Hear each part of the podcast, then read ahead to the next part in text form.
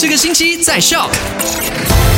My 好，你好，我是 Chris 克里斯。全新的星期一了，今天来到了一月三十号。OK，那在上个星期，我的麦快很准的就跟你分享了三则消息呢。根据我们的卫生部二零二二年的这个健康实事报告呢，我国依然面对这个医护人员短缺的问题啦。那在牙医还有就是药剂师与人口比例上呢，真的是失去平衡，而且呢，就是报告显示，我国的牙医还有就是这个药剂师呢。就是平均来说，一个人呢需要面对几千个病患的需求的，所以呢，在这里我们的这一个卫生部呢，啊，卫生部长呢已经说到了，就是符合资格的这个合约员工们呢，可以到这个公共服务啊委员会的官网登记，或者是在这个 SPA 九系统上更新你的这个申请资料的，意味着呢就是可以转正了。哇，OK，大家可以转正了，合约的医生们呢要。特别的注意啦哈，那第二则消息呢，就跟你分享到了，就是大家过年也要提防水灾呢。那根据大马的这个气象局的预测呢，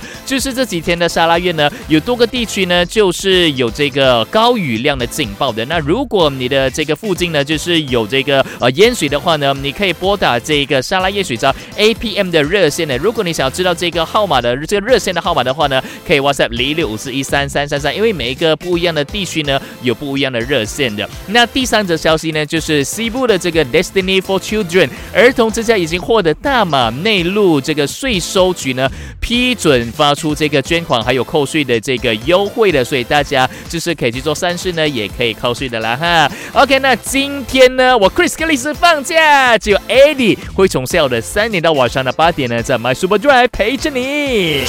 赶快用你的手机透过 Shop App 串流节目 SYOK Shop。